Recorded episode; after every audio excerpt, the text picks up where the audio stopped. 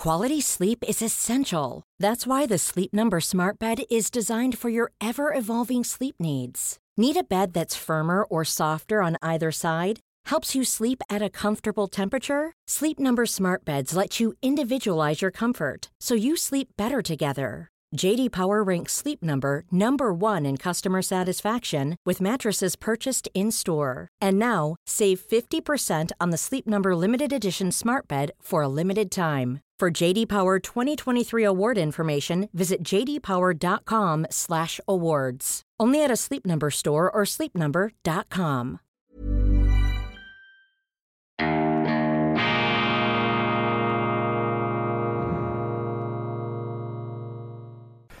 Grüezi miteinander. Einen wunderschönen guten Morgen, meine sehr verehrten Damen und Herren, liebe Freunde, vor allem in Deutschland und in Österreich. Ich begrüße Sie herzlichst zur internationalen Ausgabe von Weltwoche Daily, die andere Sicht, unabhängig, kritisch, gut gelaunt, zuversichtlich am Mittwoch, dem 1. Juni 2022. Sie haben es erkannt, ich bin nach wie vor in Bern hier an der eidgenössischen Sommersession der Räte und ich habe da einen interessanten Einblick in die Fieberkurven der schweizerischen Politik, die hochzüngeln derzeit allerdings, wenn ich in die Medien blicke, jenseits unserer Landesgrenzen etwas weniger hochlodern als dies in Deutschland und zum Teil auch in Österreich der Fall ist. Wobei ich in Österreich, muss ich schon sagen, ähm, jetzt doch auch in den Medien immer wieder sehr wohltuende Akzente lese. Man kommt zwar nicht herunter von diesem Corona-Trip, vom Long-Covid. Die Politik leidet definitiv unter Long-Covid. Man will das einfach nicht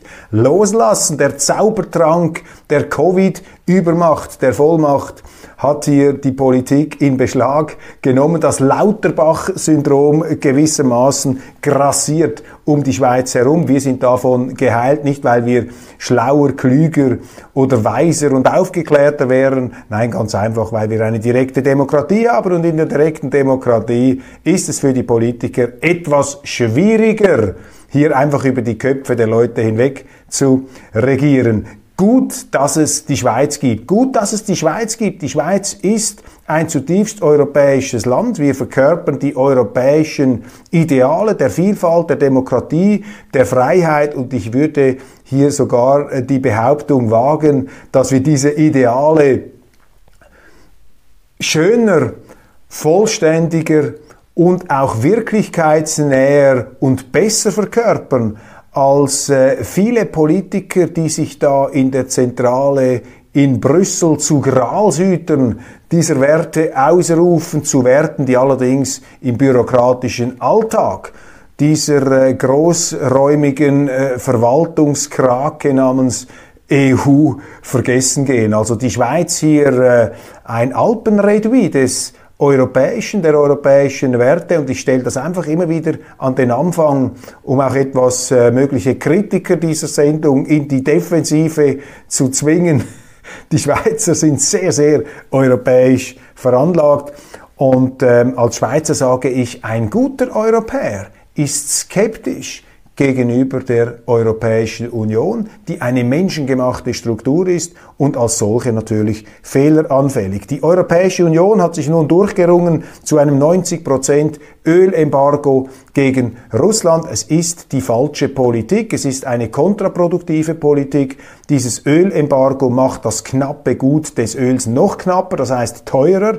Damit füllt man Putin die Taschen, denn das Öl wird ihm abgekauft werden, knappe Güter werden nachgefragt. Europa, der Westen ist nicht die ganze Welt, wir sind nicht der Nabel der Welt. Sehr, sehr viele Länder haben zwar den Einmarsch in der Ukraine verurteilt an der UNO-Vollversammlung, aber äh, nur ein kleinerer Teil der internationalen Gemeinschaft, wie es so schön heißt, macht mit an den Sanktionen. Also diese Politik schadet der Europäischen Union, präziser, sie schadet den Bürgerinnen und Bürgern in Europa, auch der Schweiz. Sie verteuert das Leben, schraubt die Inflation noch weiter nach oben. Die Inflation schießt durchs Dach aufgrund dieser Sanktionspolitik, aber auch aufgrund, aufgrund der verfehlten Energieausstiegs- und Energiewendepolitik, dieses Klimawahnsinns, der mit ideologischer Unerbittlichkeit einfach durchgepeitscht wird. Dahinter steht das klassische Gutmenschensyndrom. Die Politiker wollen einfach gut dastehen, sie wollen ihre intakte, blütenreine, unbefleckte Gesinnung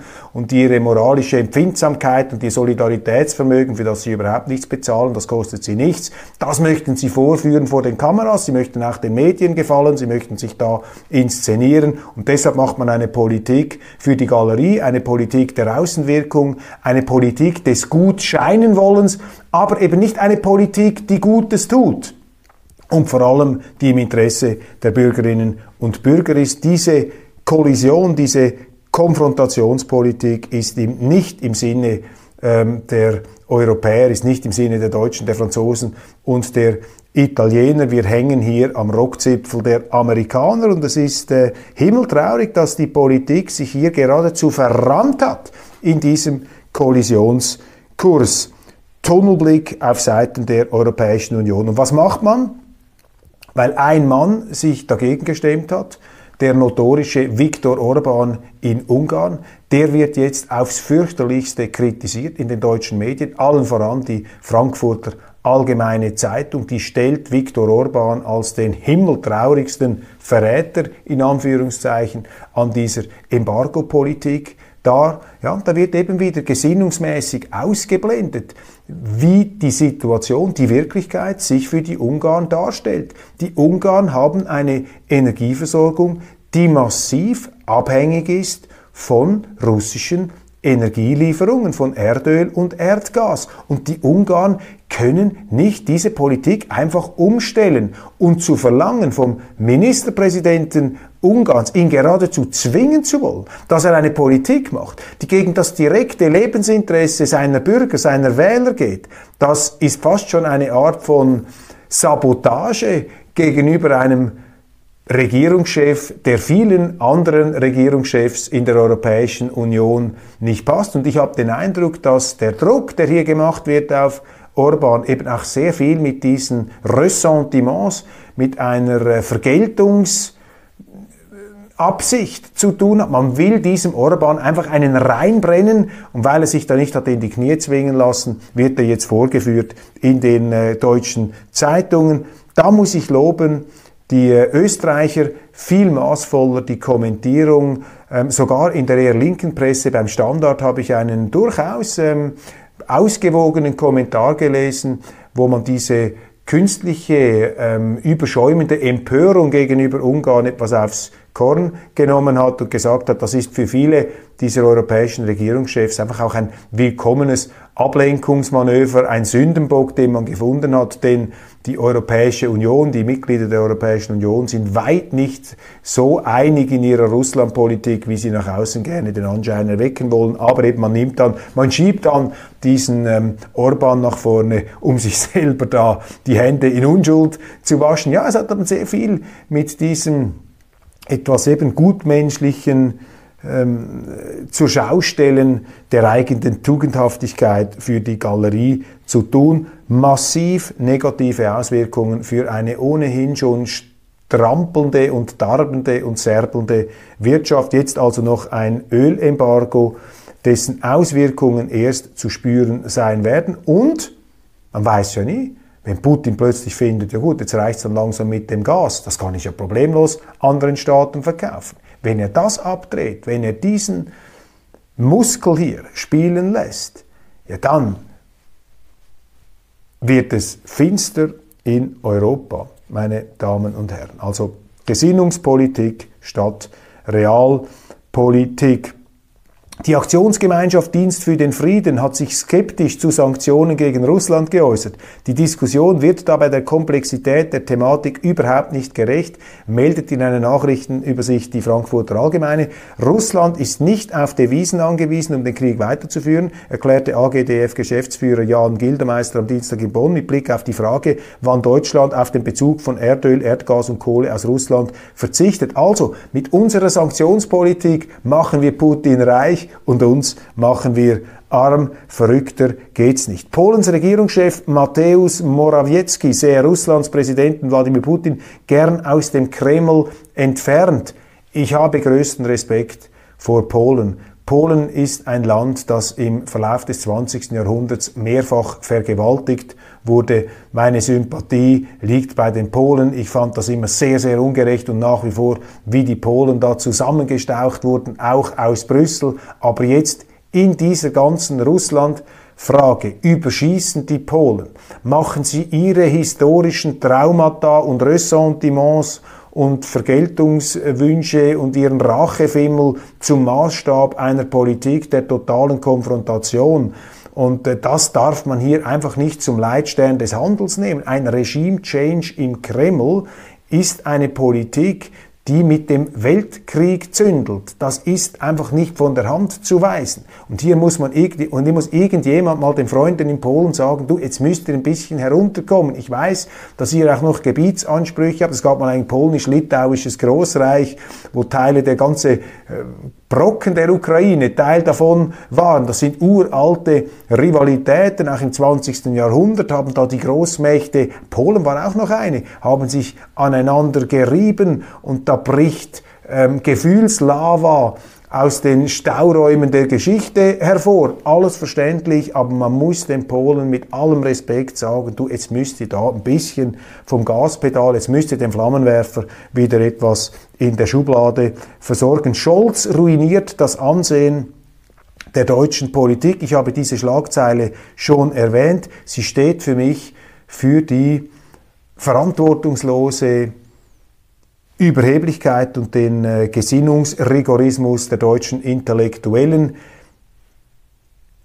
der einfach an der Wirklichkeit vorbeizieht. Ich meine, dass Kanzler Scholz nun nicht äh, größte Euphorie verströmt, 80 Jahre nach dem Scheitern des letzten Russlandfeldzugs einer deutschen Wehrmacht, sich nun wieder an die Spitze eines neuen Russlandfeldzugs zu stellen, um das zu verstehen und das sogar als nachvollziehbar zu erachten, muss man nun wirklich die deutsche Geschichte nicht mit einem Doktortitel studiert haben. Also das ist so offensichtlich, dass die deutsche Politik auch gegenüber ähm, Russland aufgrund von historischen Verbrechen, die die Deutschen gegen Russland nicht zuletzt in der Ukraine verübt haben, dass die Russen, äh, Entschuldigung, die Deutschen da eine gewisse Zurückhaltung an den Tag legen. Vor allem auch die Sozialdemokraten. Die Sozialdemokraten, die ja mit der Sowjetunion schon eine Verständigungspolitik gemacht haben. Und will man uns denn nun von den Journalisten her einreden, dass Putin schlimmer ist als die Sowjetdiktaturen, als die Gulag-Kommandeure, als die, die eine Aushungerungspolitik gemacht haben in der Ukraine, in Georgien, die alle Regimegegner verschleppt haben zu schlimmsten Verbrechen im Gulag. Hey, I'm Ryan Reynolds. At Mint Mobile, we like to do the opposite of what Big Wireless does. They charge you a lot, we charge you a little. So naturally, when they announced they'd be raising their prices due to inflation, we decided to deflate our prices due to not hating you. That's right. We're cutting the price of Mint Unlimited from $30 a month to just $15 a month. Give it a try at mintmobile.com slash switch. $45 upfront for three months plus taxes and fees. Promo for new customers for limited time. Unlimited more than 40 gigabytes per month. Slows. Full terms at mintmobile.com. Burrow's furniture is built for the way you live.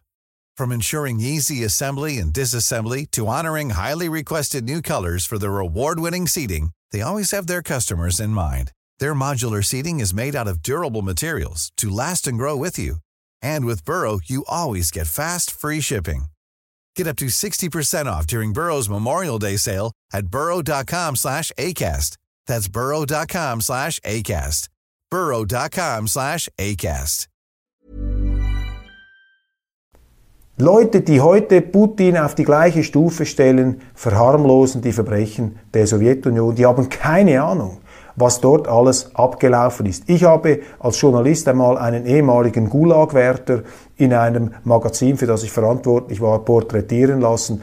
Da läuft es ihnen kalt den Rücken herab, wenn der ihnen erzählt, was er da erlebt hat. Unter anderem die Anekdote ist mir geblieben, hat mir gesagt, in seinen Gulag-Lagern habe es auch äh, ehemalige Insassen deutscher Konzentrationslager gehabt und die hätten ihn gelegentlich angepflegt, man solle sie wieder zurückbringen in die deutschen Konzentrationslager. Das sei viel, viel angenehmer gewesen als das, was sie da in Russland erleben. Wir haben einfach keine Bilder vom Gulag und darum hat sich uns das emotional nicht so eingeprägt. Man muss aber hier die entsprechenden Texte lesen. Ich empfehle ähm, Koba the Dread, Koba der Schreckliche, geschrieben von Martin Amis, einem britischen Schriftsteller, auch auf Deutsch übersetzt. Das ist eine Zusammenfassung der ähm, ähm, entsprechenden und einschlägigen historischen Studien, allem voran Robert Conquest, eine der ganz großen Figuren, der die Gräueltaten des Gulag erforscht hat. Man sollte vielleicht auch mal das Schwarzbuch des Kommunismus lesen, dann würde man endlich einmal Abstand nehmen von dieser Verharmlosung der Sowjetunion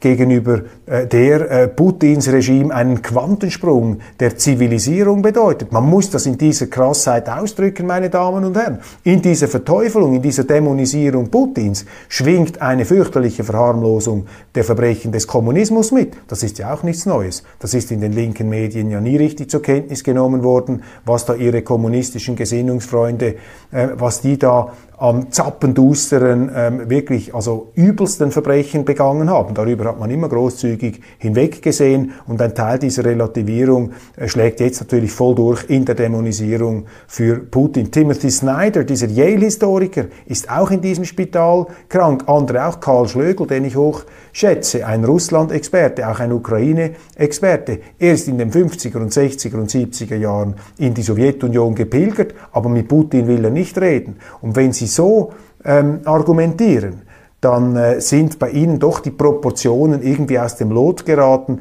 Ich habe Verständnis für die Verständigungspolitik von Egon Bahr und Willy Brandt. Aber wenn man sich heute so apodiktisch auf den Standpunkt stellt, dass Putin das absolute Böse verkörpert, ja, was ist dann die Sowjetunion im Vergleich? Dann hätte man ja mit denen gar nie reden dürfen. Und da geht es dann einfach auch in der ganzen historischen Beurteilung, in der moralischen Beurteilung überhaupt nicht auf, was die da machen. Euro-Inflation steigt auf mehr als 8 Prozent. Das setzt sich zusammen aus den Sanktionen gegen Russland. Die werden erst richtig noch einschenken. Das geht dann noch höher rein da. Das sind dann die Folgen dieser Politik. Zweitens Energiepolitik. Das ist absolut selbst verursacht. Und drittens natürlich der Euro, wo Geld gedruckt wurde, Liquidität geschaffen wurde, wie verrückt, weil die EZB faktisch eine Bank ist zur Unterstützung der hochverschuldeten Pleitestaaten im Süden auf Kosten der Deutschen.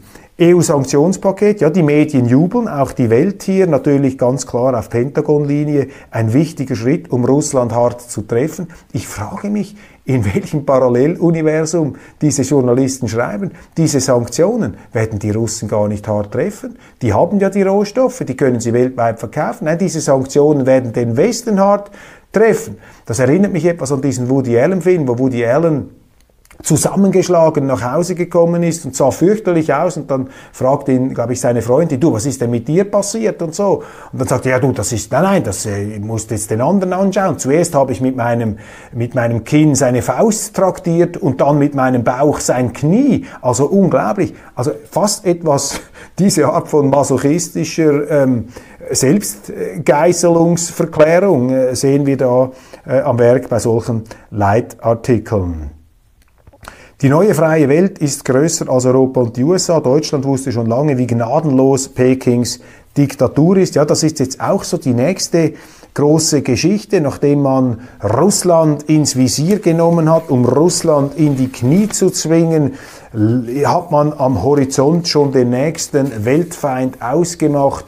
China, ich will ja nicht missverstanden werden. Ja, ich glaube, dass die Chinesen keine Engel sind im Umgang mit den Uiguren in Xinjiang. Das ist eine, dieses, diese Provinz ist dann der Eingangs- und Ausgangs- äh, das Eingangs- und Ausgangsportal, das Durchgangsportal der Seidenstraße und dort möchten sie keine Unruhen haben, weil diese Uiguren, da gibt's islamistische Minderheiten, da gibt's islamistische Terroristen, das wollen die Chinesen nicht. Die haben natürlich auch eine Stabilitätsobsession aus ihrer Geschichte heraus, aus Machtmissbrauch, was auch immer die Gründe sein mögen. Das wollen sie nicht. Das sind gravierende Missstände nicht von der Hand zu weisen. Das leugnet gar äh, niemand. Dieses Problem müssen die Chinesen auch selber lösen. Wir werden sie von außen nicht dazu bringen können, das zu lösen. Der Westen hat da jede moralische Glaubwürdigkeit verspielt, weil wir ja die Chinesen wie Dreck behandelt haben im 19. Jahrhundert, und zwar die Briten und die Deutschen und die Amerikaner alle zusammen, Opiumkriege etc. etc.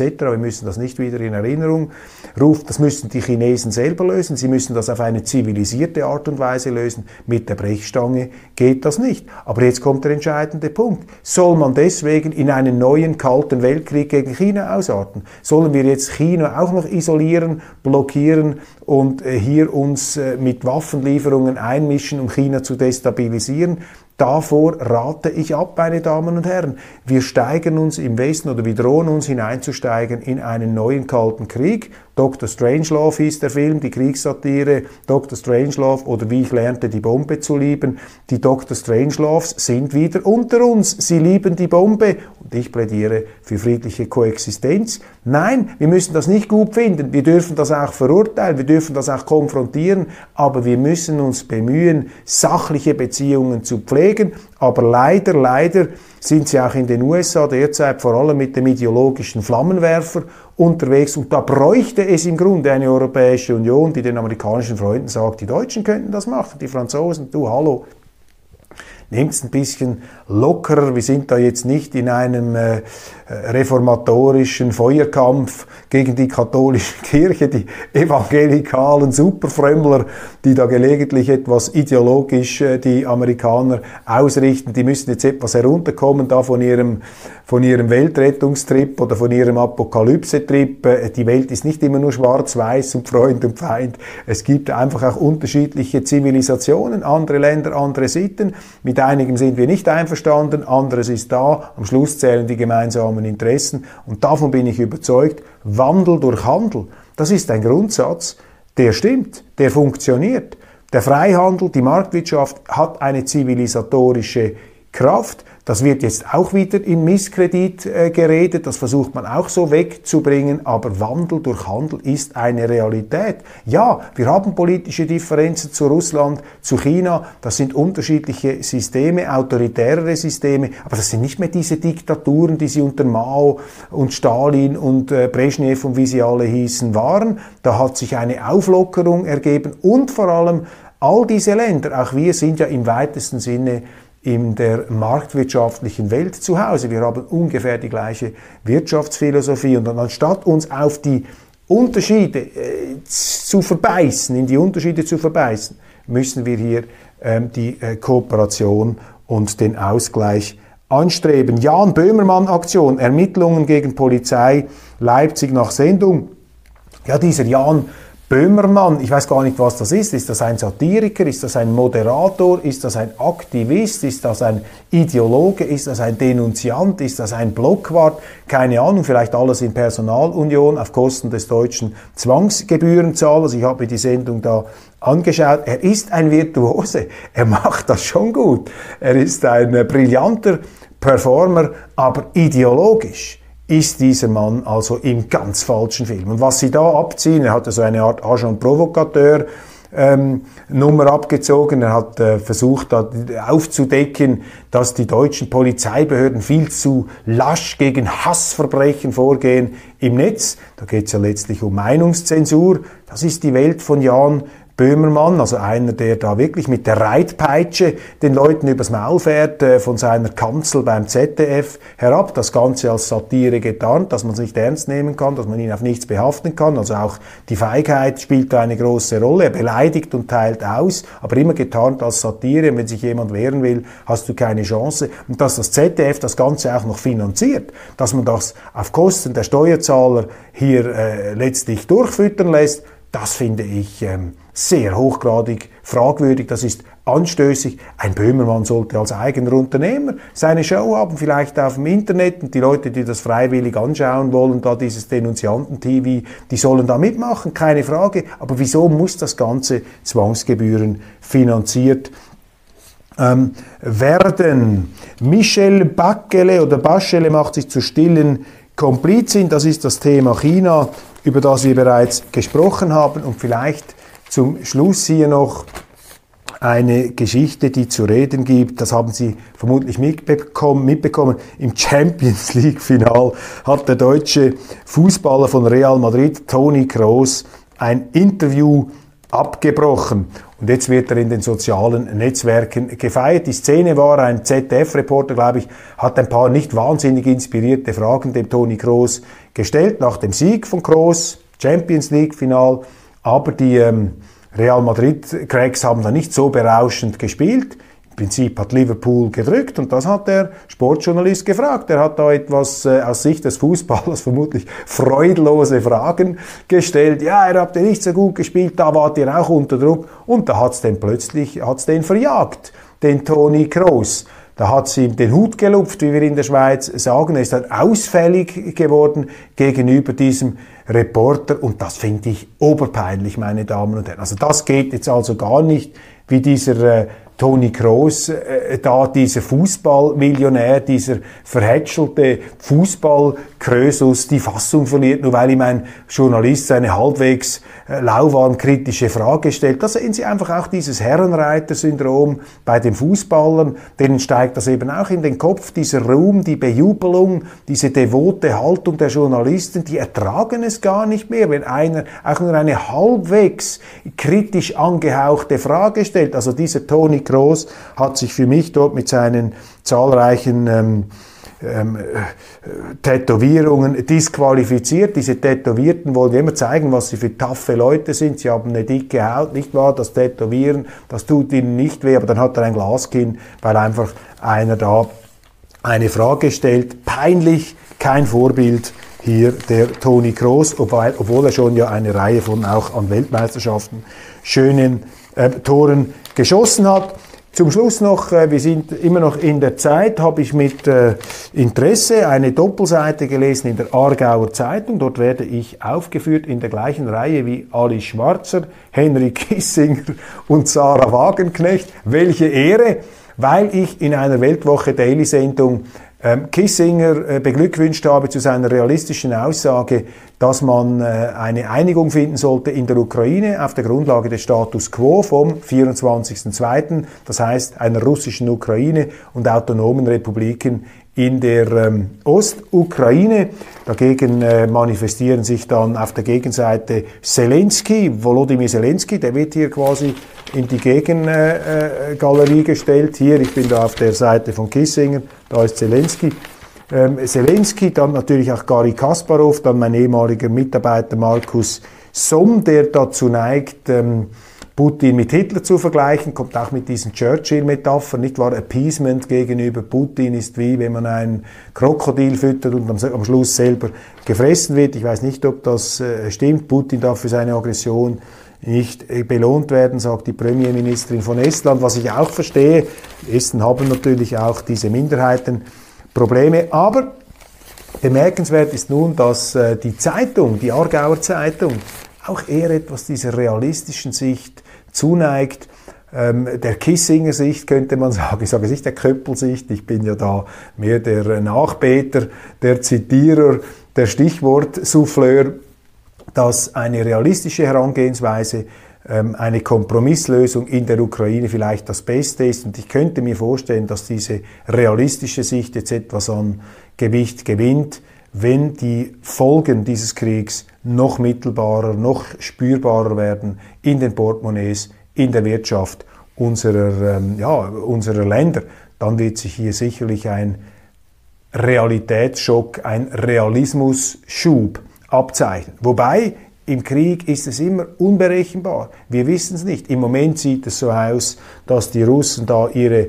Strategie zum Erfolg bringen können, was immer ihre Strategie ist. Wir wissen das ja gar nicht so genau. Da wird hineininterpretiert und erzählt. Klar, es geht um die Entnazifizierung. Damit meint man, man möchte diese Ultranationalisten unschädlich machen. Man möchte aus dieser Ukraine, aus einem Anti-Russland, aus der russischen Perspektive, eine Art neutralen Staat machen. Ob sie einen Regimewechsel beabsichtigt haben, das wissen wir nicht. Vielleicht haben sie das probiert, keine Ahnung. Da muss man auch etwas ähm, vorsichtig sein. Aber eben, das kann dann wieder umschlagen. Plötzlich äh, meldet sich die Ukraine äh, zurück und äh, haben sie Erfolge am Boden, was wir auf jeden Fall festhalten können. Und das wäre dann äh, vielleicht so etwas wie eine Lektion, eine Lehre, die ich aus diesem Krieg gezogen habe. Man hat uns doch jetzt eingeredet in den letzten Monaten und Jahren.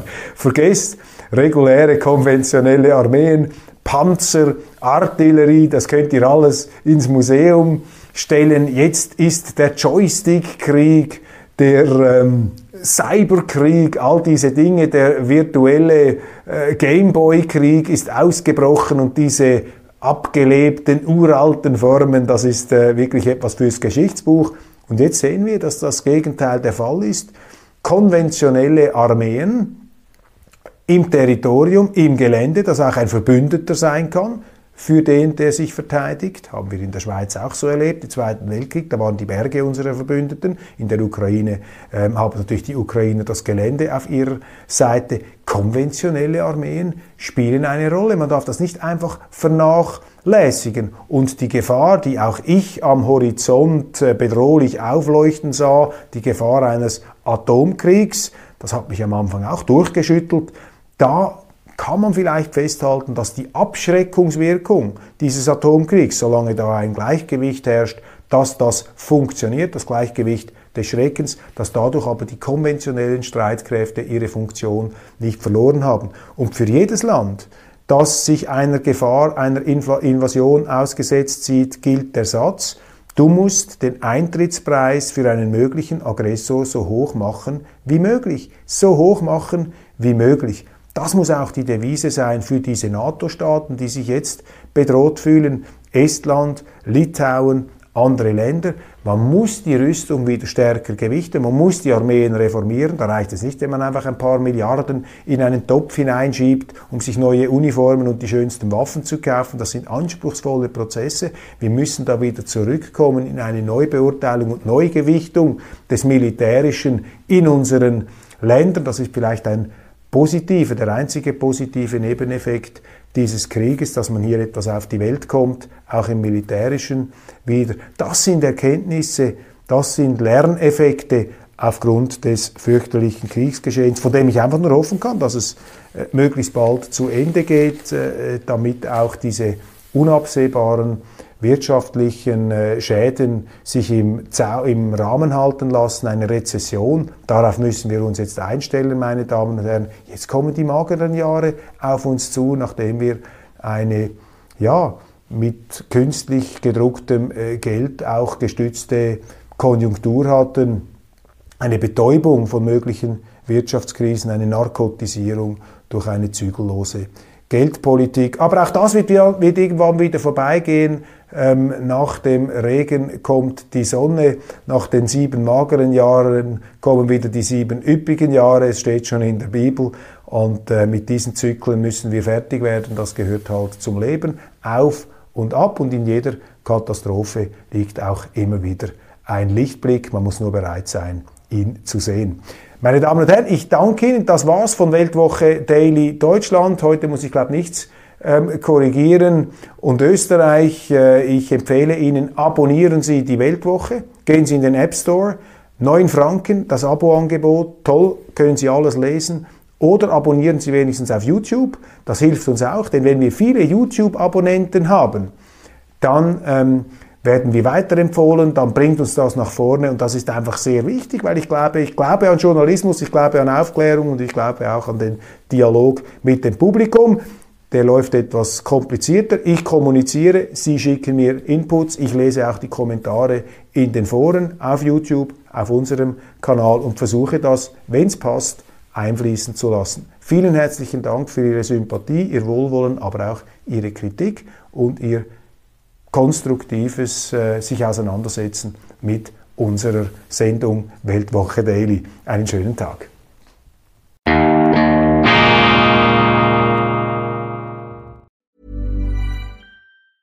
Planning for your next trip? Elevate your travel style with Quince. Quince has all the jet setting essentials you'll want for your next getaway, like European linen, premium luggage options, buttery soft Italian leather bags, and so much more. And is all priced at 50 to 80% less than similar brands. Plus, Quince only works with factories that use safe and ethical manufacturing practices. Pack your bags with high-quality essentials you'll be wearing for vacations to come with Quince. Go to quince.com slash pack for free shipping and 365-day returns.